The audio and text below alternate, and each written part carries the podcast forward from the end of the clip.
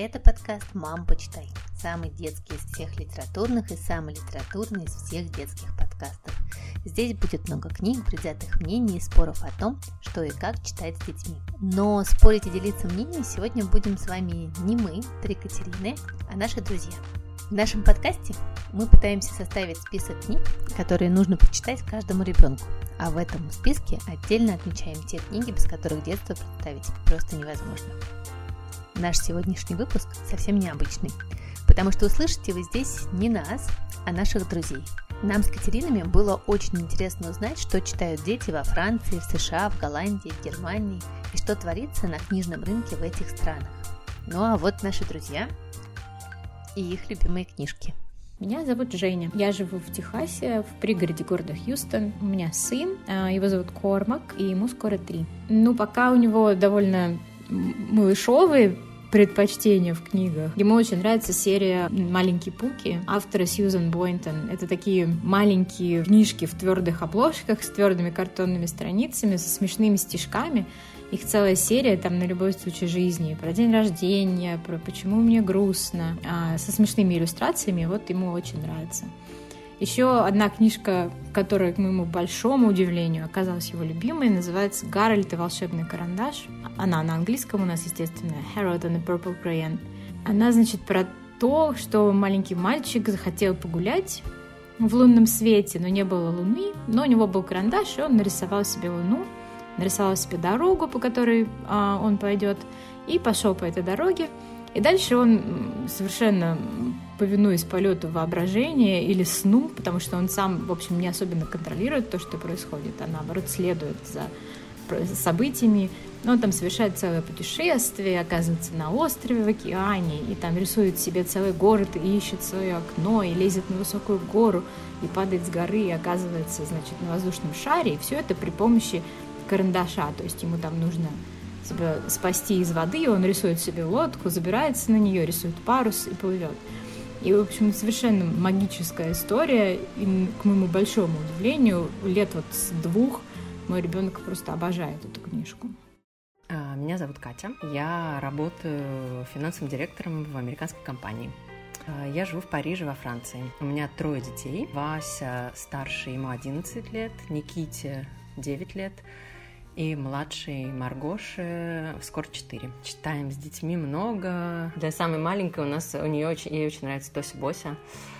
А, Лины Ждаут. Эм, и сейчас мы с ней перечитываем опять Пауля, про зайчонка Пауля. Вот у Никиты, наверное, «Остров сокровищ», у Васи «Гарри Поттер». Меня зовут Рома Слулев, я пишу диссертацию по истории и преподаю в университете. Мы живем в Германии, рядом с городом Гейдельберг, где находится университет, в котором я учусь и работаю. Мои дети это Сава, ему 8 лет, он ходит во второй класс немецкой школы, и Ксения, ей 5, скоро будет 6, она ходит в детский сад. С детьми мы в основном читаем длинные книжки с продолжением, последние, наверное, уже год или два. Иногда все еще читаем более малышовые короткие книжки на один вечер, которые, особенно Ксении, все еще по возрасту. Да и Сава их тоже на самом деле слушает с удовольствием, хоть ему и 8 лет. А, но все же мы стараемся читать что-то, что подойдет им обоим, и плюс так много прекрасных длинных книжек, которые хочется прочитать, что вот в основном мы перешли уже на такие длинные. Любимая детская книжка ваших детей, почему она им так понравилась? Этот вопрос я перерисовал детям, они почти что в один голос ответили «Пеппи длинный чулок». Э, для меня это было и странно, и нет, потому что это одна из последних книжек, которые мы прочитали, она им оставила у них довольно глубокое впечатление. Последнее, что мы прочитали, это книжка Джеймса Паттерсона, которая называется «Дом роботов». Им она тоже очень понравилась, они тоже ее назвали почти сразу после Пеппи. Э, это книжка американского автора про семью, в которой мама э, гениальный конструктор, и она создает огромное количество роботов. И э, в том числе она сделала робота, который ходит с мальчиком, главным героем, в школу, вместе с ним учится в одном классе, и мальчика это поначалу очень бесит. И эта книжка очень э, довольно необычная, потому что она начинается как такая какая-то просто такая развеселая история, таким написано немножко молодежным языком, а, но потом ты понимаешь, что там и в школе не все хорошо, и в семье не все хорошо, и, в общем, там все как бы несколько глубже, чем поначалу это казалось. Плюс она э, очень классно проиллюстрирована, там практически такой полукомикс, очень много картинок, некоторые из которых просто целый разворот занимают. А, то есть это такая, это не графический роман, но, наверное, на 20% графический роман, на 80% обычная книга. Так что нам всем очень понравилось. Меня зовут Наталья Кислюк. Два года назад я со своей семьей переехала в Германию и живем мы все в городе Дортмунд. У нас с мужем трое детей. Мише 10 лет на днях исполнилось, Маше скоро будет 8, и малышу Александру 4 года. Мы закончили недавно читать книгу «Люди-разбойники из Кардамона» автора Тур Бьорн Эгнер, которую нам подарили друзья на Новый год. Вообще про то, как э, трое бездельников-разбойников под влиянием добропорядочных э, горожан-кардамонцев э, перевоспитались э, в хороших людей. Эм, в общем, э, понравилось всем, к счастью. И сейчас мы вернулись к классике, ничего такого необычного. Мы читаем Карлсона, мы никогда его не читали. И я думаю, что в Германии на немецком языке мы едва ли найдем эти книги, потому что здесь его точно так же, как и в Швеции, не очень любят. Здесь героиня Пеппи, здесь герой Эмиль. Эм, Эмиля, кстати, в Германии зовут Михель. Он Михель из Лёнеберги, а не Эмиль, потому что э, имя Эмиль, э, оно такое немного простоватое для немцев, и переводчики решили ему дать э, такое вот э, совсем другое имя. Больше всего нам запало в душу, я опять же не буду оригинальная, больше всего нам запало в душу Астрид Лингрен и, в частности, приключения Эмиля из Лёнеберги. Это невероятная вообще книжка. Хохотали от нее все и взрослые дети. Я сама читала с большим удовольствием, э, потому что, честно говоря, в моем детстве рассказы про Эмиля прошли мимо меня. Я как раз-таки была знакома с Карлсоном и с Пеппи, но вот Эмиль почему-то он как-то, ну вот не было его в моем детстве. Эту же книгу мы читали до дыр, мы брали ее в отпуск, мы читали главы и по порядку, и не по порядку, и открывали с любого места, и читали, и хохотали над разбитой супницей, подвешенной сестренкой Идой на флагштоке, и это у нас такой оказался совершенно бесспорный хит. Но ну, надо сказать, что, я не знаю, наверное, в сердцах моих детей Астрид Лингрен все-таки, как детская писательница, занимает первое место – Э, пока. А еще я вам хочу сказать, что мы живем на улице Астрид Лингрен, и э, все мои знакомые э, не только из России, но здесь в Германии, когда я где-то заполняю какие-то формуляры или кому-то говорю свой адрес, все просто буквально обращают на это внимание и говорят, вау, какой у вас классный адрес. Я говорю, да, вот нам самим очень нравится. Меня зовут Виктория Мартынова. Я устный письменный переводчик и немножко журналист. Мы с сыном живем в Белграде, это столица Сербии.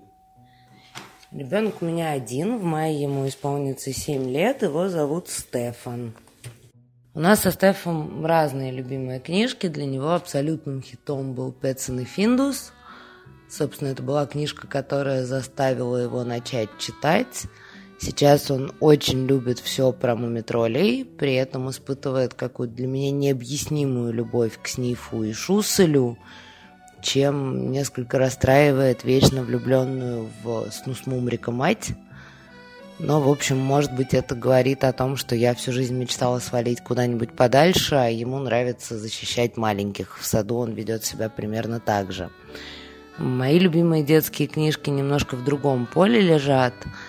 Наверное, самое-пресамое любимое – это дилогия «Фиалковый венец» и «Холмы Варны» Джеффри Триза – но она скорее рассчитана на детей лет 10, 12, 14, которые уже что-нибудь понимают и про Древнюю Грецию, и про начало книгопечатания в Европе, и про другие тонкие культурные слои. А да, еще очень неожиданно для меня Стефан буквально влюбился в приключения Незнайки, причем я пыталась их тихонечко отобрать, Потому что, когда их читаешь в 34 годика в 21 веке, ты понимаешь, что книжка жутко мизогинная и нафаршированная всеми стереотипами, в которых не хочется растить ни мальчиков, ни девочек. А вот ему отлично зашла, и теперь это его книжка для самостоятельного чтения. Меня зовут Маша Краснова-Шабаева. Я иллюстратор, художник и с недавних пор преподаватель Сейчас я преподаю в Академии Вильям де Конинг в Роттердаме. У меня двое детей. Дочь Нина, ей 6 лет, и сын Лева или Лео, ему 3 года. Когда родилась дочь, я поняла, что для меня приоритет, э, чтобы у нее было много книг на разных языках, мне очень часто, когда она была маленькая, еще не знала голландского, мне нравились какие-то книги на голландском, на английском. Я их всегда покупала и просто переводила ей, рассказывала примерно, что там происходит на русском языке. Моя любимая детская книжка, наверное, «Мумитроль». Вся серия про Мумитроля, Туве Янсен – Детям нравятся разные вещи. Моей дочери сейчас очень нравится книга Энди Гриффитса «Дом на дереве». Это серия книг. Э, первая называется «Тринадцатиэтажный дом на дереве», вторая называется «26-этажный дом на дереве» и так далее. И у дочери в классе культ этой книги. Там есть несколько детей, которые сходят с ума по этой книге, и у нас в Амстердаме скоро даже будет специальный э, праздник и театральное представление для, для фанатов этой книги. А Лева, мой сын, он очень любит машинки, э, он очень любит э, книги Ричарда Скари, потому что там часто встречаются машинки. Но, в принципе, он иногда читает что-то не связанное с машинами. Например, он очень любит Барба Папу, а вот что думают ребята по поводу того, нужно ли сохранять э, русский язык в семье, если ты эмигрировал. По моему мнению, обязательно нужно стараться сохранить язык. Это мало того, что приятно бабушкам и дедушкам, это, в принципе, очень хорошо для будущего ребенка. Иметь два языка, это помогает, как мне кажется, развивать мозг, учить его думать в двух каких-то разных парадигмах. Это, конечно же, обогащает там фонд доступных э, книг, доступных идей э, для ребенка, потому что разница между нашей литературой и нашей вообще вот этой культурной средой и местной, она очень большая. Это хорошо, когда у ребенка есть возможность знать их обе. А, ну и кроме того, есть некоторые бытовые плюсы в том, чтобы сохранить язык. Так, например, ребенку с двумя языками можно пойти в школу на год раньше. Ну, во-первых, во-вторых и в-третьих, как специалист по языку, я могу сказать, что надо создавать языковую среду. Всегда должен работать принцип того, что родитель говорит на своем родном языке. Самое худшее, что могут делать иммигранты, это уезжать в какую-нибудь условную Швецию, выучивать шведский до уровня B, например, 2, и говорить со своими детьми на этом неточном языке с ошибками, с акцентом. Гораздо больше мы детям даем, если прям всерьез определяем русский как единственный язык своего общения с ребенком. Это бывает очень сложно, особенно это сложно, если, например, русскоязычный родитель живет в роди в доме иноязычного родителя, а вокруг еще родственники, а потом добавляется садик, бывает жутко некомфортно разговаривать с ребенком на языке, который вокруг не понимают. Но я извинялась, говорила, ребят, простите, вот так при необходимости сама себя переводила для окружающих. В общем, никто не обижался. И потом точно так же в этой языковой среде искать другие каналы коммуникации. Это могут быть книжки, могут быть мультики, могут быть другие мигранты с детьми того же возраста, поездки на родину и так далее. С точки зрения практического применения билингвальные дети во взрослом возрасте реже страдают сердечно-сосудистыми заболеваниями, реже сталкиваются с болезнью Альцгеймера – и, в принципе, чем больше языков у человека в голове, а язык среды он выучит в любом случае, здесь нет других вариантов, тем шире его горизонты, тем больше у него слов, чтобы описать себя и окружающий мир. Ну и плюс мне просто приятно, что мой сын может общаться с моим дедушкой без перевода. Да, Стеф читает на русском, этому его учу я, сербский я отдала на откуп садику, и, в принципе, он очень неплохо справляется. Единственное, что взрывает ему сейчас мозг, это тот факт, что в сербском есть кирилличное и латиничное написание, И вот когда он пытается в свое двуязычие включить еще и латиницу, ему непросто. Я стараюсь этого по мере силы возможностей избегать, тем более, что латиницу он будет учить в школе. Но посмотрим, природное любопытство тоже никуда не засунешь. Um, ну, это, наверное, очень лишнее, личное для каждого. Как сохранить язык? Ну, на нашем примере, например, э, конечно, все время говорить по-русски. Я с рождения детей говорю с ними только по-русски. Э, папа их говорит с ними по-французски. Еще у нас с рождения старшего сына э, русская няня Татьяна, которая тоже говорит с ними по-русски. Э, на лето дети ездят э, к моим родителям в Россию, мы часто с ними общаемся. Еще дети ходят по субботам в русскую школу. И про нужно ли это делать, это, наверное, действительно очень личное. И для кажд... каждый ответит по-своему, но для меня вопрос даже на самом деле не стоял. Мне кажется, что это просто так здорово, потому что это не только язык, это, это и культура, это общение с, с родственниками, это целый мир, на самом деле, открывающийся тебе параллельно с тем, в котором ты, на самом деле, каждый день живешь. И мне кажется, что обязательно нужно. Но, опять же, это очень личный вопрос, на самом деле. А, дети читают, на самом деле, на обоих языках.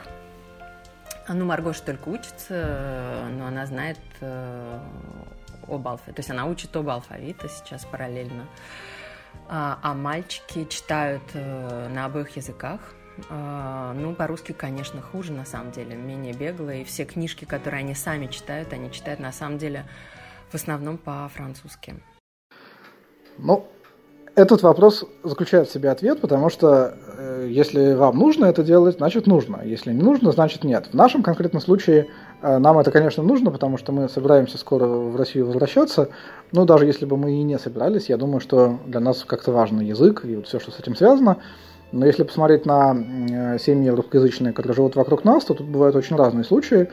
Например, в Германии живет очень много русских немцев, э, переселенцев из России, бывшего э, СССР 90-е, начале 2000-х, готов этнические немцы, которые приехали сюда, и они ощущают, что они вернулись на историческую родину и переходят на немецкий язык достаточно э, быстро. Их дети уже почти что не... Э, ну, то есть они говорят по-русски, понимают, говорят с акцентом, э, понимают, но почти что не читают и не, не пишут. И для них это не составляет необходимости, то есть для этих родителей такой потребности нет. Им нужно, чтобы дети знали немецкий, они готовы а, общаться с детьми на смеси русского и немецкого, или в крайнем случае говорить с детьми по-русски, а, а их ответы слушать по-немецки, как это и происходит. Есть другие семьи разных, например, квалифицированных специалистов, которые из, приехали из России, из Беларуси, из Украины тоже. Они, как правило, все они считают, может быть, иммигрантами в такой степени, они больше вот э, держатся за русский язык, они посещают э, русские субботние школы, которые здесь во многих городах есть, а больше на это обращают внимание. Но если говорить, как это сделать, то это в долгосрочной перспективе это очень сложно, потому что это можно, можно сохранить язык на очень хорошем уровне. У нас есть такие примеры детей, ну или уже молодых людей, которые здесь выросли и говорят практически неотличимо от тех, кто живет в России. Но это очень большие усилия родители должны вкладывать и э, общаться все время с детьми, видимо, и читать, я не знаю, смотреть с ними, что-то показывать. Э, и постоянно как бы этого не запускать, потому что особенно в более старшем возрасте э, у детей все больше все большую часть жизни занимает общение со сверстниками. Если общение это на другом языке, то русский язык становится таким языком старшего поколения, в общем-то, не модным и не очень интересным.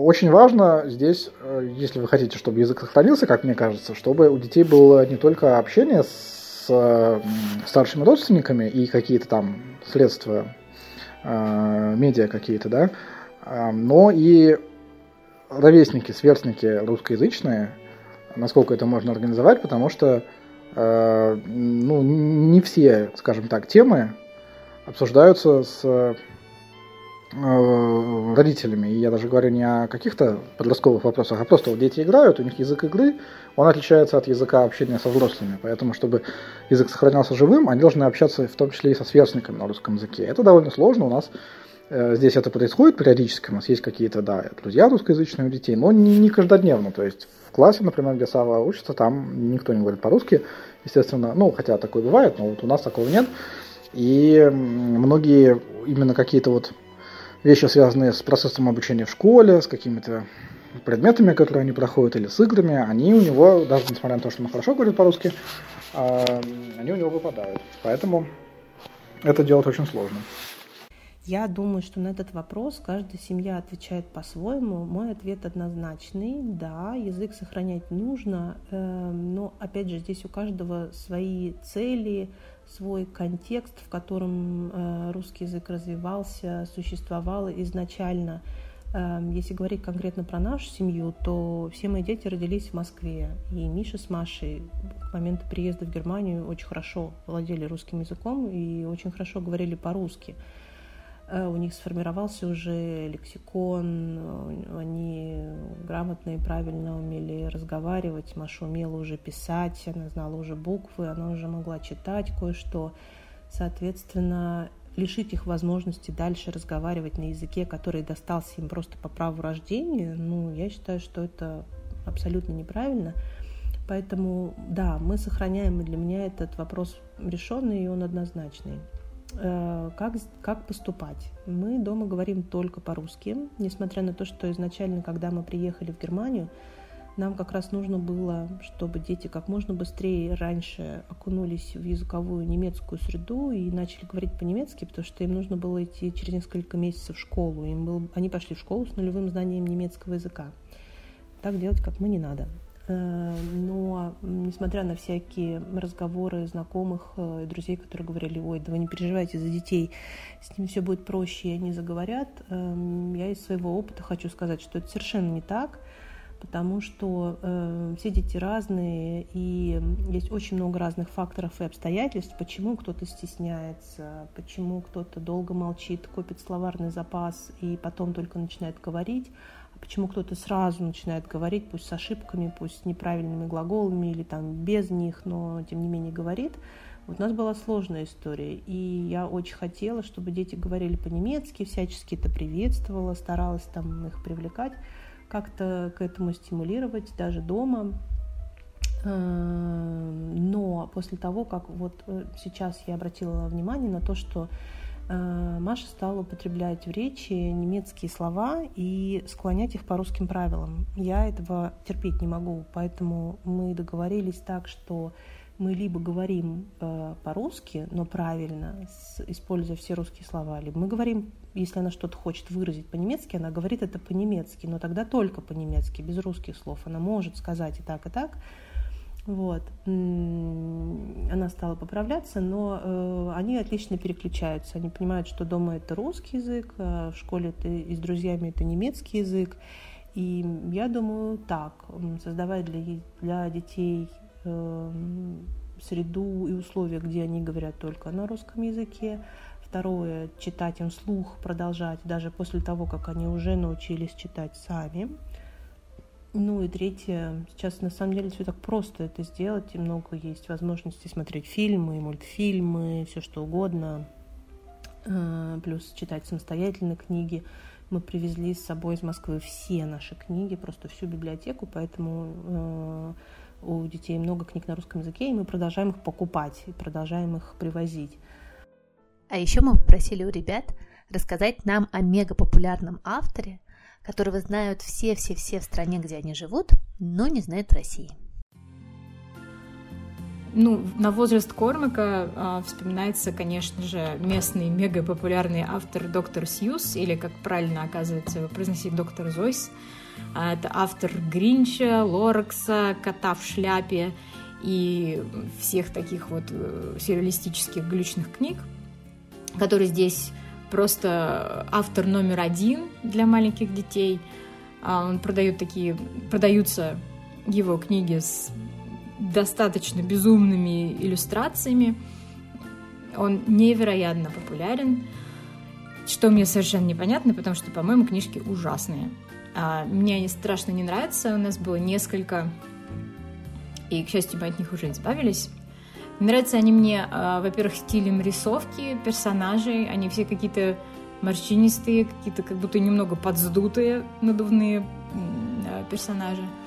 И мне, в общем, не всегда нравятся сюжеты, потому что, наверное, они такие абсурдные и сюрреалистические. Может быть, это нравилось детям 50-60 лет назад, но, по-моему, сейчас выбор других замечательных, более современных книг такой, что э, популярность доктора Сьюза можно объяснить только тем, что его продолжают покупать бабушки и дедушки и дарить своим внучкам. А, я, я не увер... Мне кажется, в России его знают, этого автора, потому что, наверное, читателям знакома серия книг Лисы Зайка и иллюстратор Тетон Кин, который иллюстрировал эти книги, это просто самый мой любимый голландский иллюстратор. Ну, он уже классик, он такой дедушка, а, и он делает просто замечательные книги. Мне очень нравится, как он рисует. Я не знаю даже, как это описать, но мне нравится все, что он делает. И особенно мне нравится его книга. Мне кажется, в России ее нет. Она называется просто «Босх» в честь знаменитого живописца голландского Иеронима Босха – и это такая книга-картинка по мотивам картин Босха. Это что-то невероятное, и я мечтаю себе ее купить, чтобы она у меня стояла, просто чтобы иногда любоваться. Пара Эммануэля и Бенуа де Сан-Шамас, которые написали такую серию под названием «Стром», которая довольно близка к, ну, немножко похожа на, на, вот, на Гарри Поттер, про серию про, про Гарри Поттер. Это только, тоже немножко волшебство, но происходящее во Франции. Там первая, первая часть, которая называется «Коллекционер», она происходит в Лувре. А, вот. Ну, еще Жан-Клод Мурлева, например, «Река наоборот», что ли она называется. Вот Вася тоже очень любила, они очень популярны. Эм, я хочу рассказать, э, опять же, исходя из своего опыта, про писательницу, которую зовут Элис Пантемюля. Она в соавторстве с иллюстратором Даниэлой Коль написала книжку, даже это такая серия книг про жизнь девочки Лотты. Эм, эта серия так и называется «Mein Lotte Leben», это значит, что эм, в каждой из, по-моему, около, я не знаю сколько, больше 10 книг уже вышло в серии. Они отлично проиллюстрированы. В каждой из книг рассказывается про жизнь девочки, рассказанную, э, рассказанные ей истории э, от первого лица. Она ведет свой дневник, как бы, и на страницах этого дневника рассказывает, что с ней происходит – и эта книга, она очень прям суперски подходит для детей, которые начали читать, и вот сейчас пытаются найти такого, чтобы им почитать и почитать с удовольствием. Я думаю, самый популярный автор для 7-8-летних здесь это Эрхард Дитль, который написал огромную серию книжек про Ольхис. Это иллюстратор, который сначала придумал персонажей, а потом начал писать про них истории, как это часто бывает. А Ольхис это такие зеленые человечки, или такие скорее тролли, в общем, маленькие курносые человечки, которые живут на помойке и любят все грязное, испорченное и, в общем, все такое неприятное. И все эти книжки, по сути, построены на одном и том же приеме, а, когда, например, э, ну, описывается, как они готовят обед из тухлых продуктов. А однажды мама Ольхис случайно сварила и съела свежую рыбу и отравилась и заболела. Или, например, дети Ольхис, когда они хотят похулиганить и напакостить родителям, они э, убираются и наводят порядок, вместо того, чтобы валяться в грязи, условно говоря. Э, ну, на фоне этого происходит очень много разных историй, но вот постоянный, постоянный такой лейтмотив – это именно вот эта вот грязь, и это детям очень нравится, им это все вызывает огромное веселье. Что мне особенно нравится в отношении к этим книгам здесь, это то, что их активно читают в школе, то есть учительница, например, у нас в первом классе читала эти книжки детям, пока они завтракали, а, им дают их в библиотеке, то есть это совсем не э, какая-то не знаю, морализаторская или какая-то такая вот литература, которую скорее, может быть, ты, ты ожидаешь увидеть в школе, это именно то, что детям очень детям интересно, и это всячески поддерживается. И поэтому, в общем, наверное, эта серия так, так сильно и популярна. Многие ее дети ее в библиотеках берут, читают сами, обсуждают между собой и так далее. А еще я бы, может быть, отметил э, серию книжек, которая в России тоже есть, но как-то, по-моему, прошла незамеченно. Это Мэри Поп Осборн, американская писательница. Ее серия про волшебный дом на дереве. В России вышло, по-моему, 6 или 8 э, книжек этой серии. Довольно медленно они как-то очень выходят. И я как-то от них, о них ни о ком особенно не слышал. А здесь э, их читают очень многие дети, и они выходят гораздо э, быстрее. То есть, вот, по-моему, их уже больше 30. Как только выходит новый э, англоязычный том, он тут же переводится на немецкий, и все его читают. Книжка действительно очень хорошая для детей, почему-то вот у нас она как-то не очень замечена. Расскажите про одного местного мега популярного автора – я не очень хорошо разбираюсь в местных популярных детских мега-авторах, опять же, поскольку я в доме отвечаю за русский язык, а мне уже никогда не будет 6 лет, и потребности читать детские книжки на сербском у меня, скорее всего, не возникнет.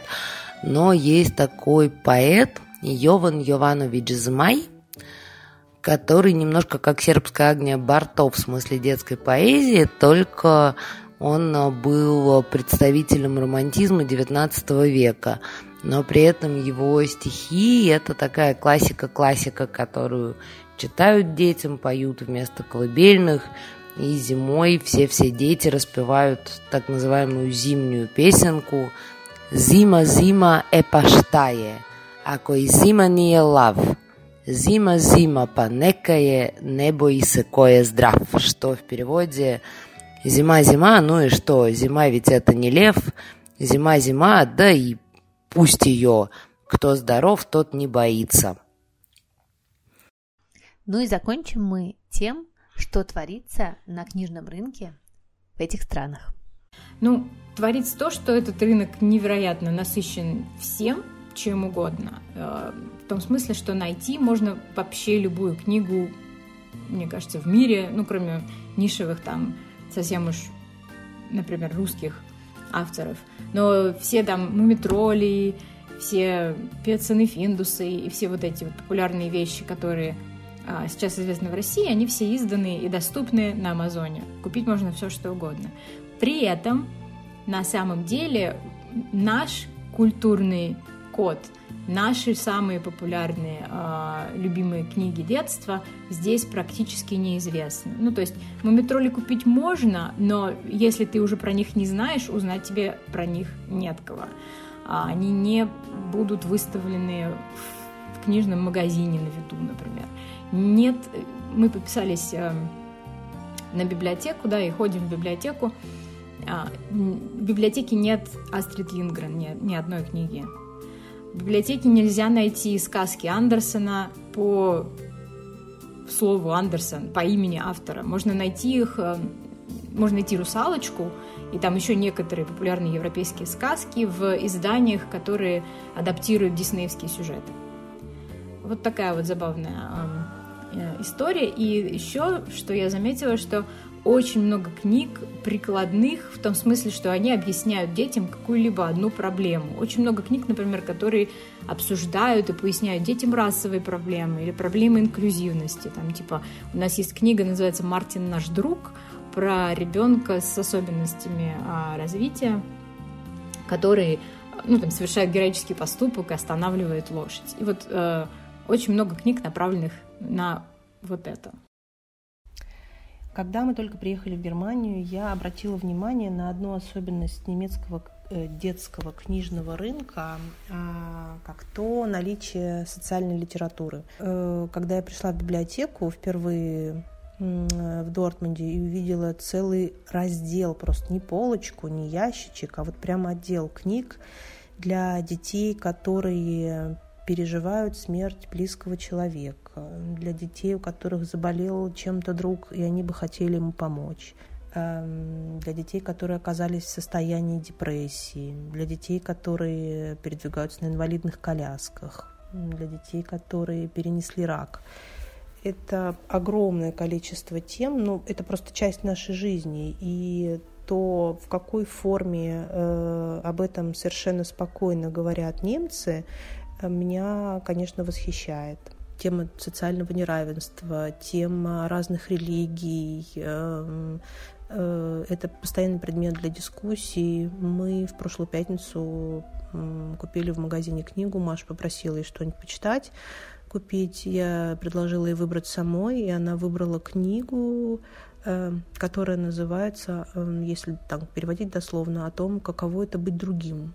Книга рассказывает о чувствах девочки э, э, христианской религии там, в мусульманской стране условно и наоборот о чувствах ребенка, э, который исповедует исламскую религию в христианской стране. Я не могу рассуждать как специалист, хотя и перевожу на книжных ярмарках. Наверное, надо как-то поактивнее включиться. Но если говорить с точки зрения мамы, которая регулярно ходит в детские магазины, очень много детской литературы, очень много переводной детской литературы, куча потрясающих энциклопедических изданий от э, иллюстраций про динозавровые океаны, описанных самым простым языком, до довольно серьезных энциклопедий, которые объясняют не только почему ветер дует, но и как именно перемещаются кровяные тельца в человеке. И сейчас пошла такая мода на картонные книжки-конструкторы, которые как чемоданчик раскладываются в ферму или в аэропорт или в стройку, а к ним прилагается инструкция, как это все собрать, и описание, что именно происходит, чем занимается человек на экскаваторе, чем занимается грузчик в аэропорту и так далее. Очень классная идея для детей дошкольного и младшего школьного возраста, потому что они в игре действительно узнают какие-то довольно полезные штуки, про которые редко просто так начинаешь разговаривать. Ну, по крайней мере, я вот ни разу не сажала перед собой Стефана и не говорила, сынок, давай поговорим про стройку. Не уверен, что могу полноценно ответить на этот вопрос, потому что мы не очень следим за книжным детским рынком, мы все же в основном читаем русскоязычные книжки, но вот впечатление, которое есть, когда ты заходишь в книжный магазин, что э, всего просто очень много. То есть, в общем-то, и в России сейчас в хорошем детском магазине или на какой-нибудь Э, ярмарки глаза разбегаются от хороших детских книг, но здесь этого как будто бы в разы больше, огромное количество каких-то издательств и серий, каких-то персонажей, иллюстраторов э, с разнообразными картинками, э, всего этого. В общем, у нас переводится много достаточно немецкоязычной детской литературы, но, по-моему, ее просто в десятки раз больше. Так что, судя по всему, с этим рынком все очень хорошо. Это был подкаст «Мам, почитай». И мы будем рады, если вы подпишетесь на наш подкаст, поставите нам 5 звездочек везде, где вы нас слушаете, а еще напишите ваши комментарии. Мы все-все-все читаем. Если вы хотите поделиться с нами историями из стран, где живете вы, какие книжки популярны там, какие книжки любят ваши дети или что творится на книжном рынке, мы будем очень рады вашим комментариям. Делитесь своим мнением и читайте детские книги. До следующей недели. Пока. Мам, почитай! Маме есть Мальфо. Мама, почитай. Мама, лис Мальфо.